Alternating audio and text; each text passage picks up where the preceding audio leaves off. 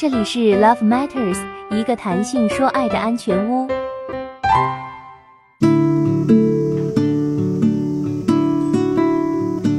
大家好，欢迎收听《谈性说爱》，本节目由谈性说爱中文网制作播出。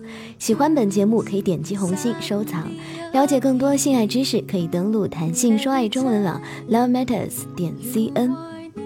前些天呢，跟一位亦师亦友的长辈聊天，她是一位已婚并有一子的女性，四十岁。我稍带害羞的问她：“你用过自慰工具吗？”她痛快答曰：“用过。”我最兴奋、最高潮的时候都是工具带给我的，它不能满足我。这个答案不出我意料，是因为我知道她与她先生的性生活并不美好。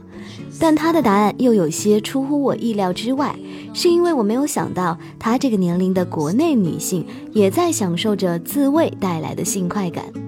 没有调查佐证，我仅仅主观感觉，对于很多女性来说，自慰行为以及通过自慰达到性高潮，在国内日常的话语体系中，似乎还不是一个可以被广泛接受或被讨论的话题。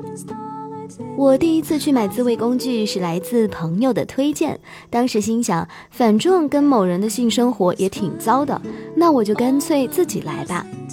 可能也恰好是在荷兰这样一个自由开放的地方，让你进到种类繁多的情趣用品商店时，也不会那么不自在。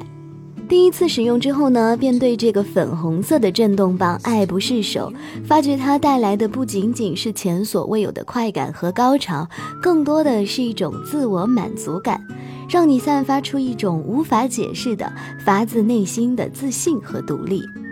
从此以后呢，你会更加果断地决定，那个让你对做爱失去兴趣的男人，你还是赶紧让他走吧。当然喽，性不是唯一一个在一起或者分开的理由，但是却绝对是非常重要的原因之一，甚至是最重要的。研究心理学的朋友说，在性生活上的合拍，恰恰是反映两个人性格和生活中的默契度。如果他可以在床上感受你的情绪、你的喜好、你的欢愉，那么这个人呢，多数不会是一个对你粗心大意、毫不关心的人。两个人同时达到性高潮，那种美妙的感觉，更是会让双方的身体和感情相融到最高的程度。性的重要性不仅仅是两个人之间的，对于单独的个人来说更为重要。如果两个人的性并不美满，还不如一个人自我满足来得好。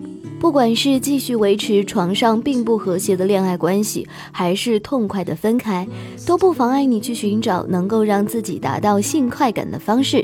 如果你和你的伴侣对于寻找一个肉体来满足性需求无法接受，那么自慰工具无疑是最简单、最不被道德化的方式了。节目开头呢，有提到我的这位女性朋友，她的第一个工具是她的先生买给她的。不得不说，这个男人是聪明的。他知道自己如果不能满足自己的女人，那么他出轨是早晚的事情。即便不到那一步，两人之间的感情和生活也会受到很大的影响。女人满足了自己，才会愿意去满足男人。只有一方痛快的性关系是不可能持续长久的，除非另一方永远不知道性能够给自己带来多大的欢愉。所以，自知时间不够长的男人不用羞于承认，赶紧去给另一半买个工具，可以从小巧可爱的入手，两个人一起玩，不仅可以让你的持久时间显得更长，而且给他带来的快感也会让他感谢你的体贴哦。最近呢，有看中了一款新的 toy，准备呢买两个，一个给自己，一个给我那位懂得取悦自己的朋友。女人自慰取悦自己，Why not？了解更多性爱小知识，请登录弹性说爱中文网 love matters 点 cn 或添加微信公众号弹性说爱。Why do some fall down from the sky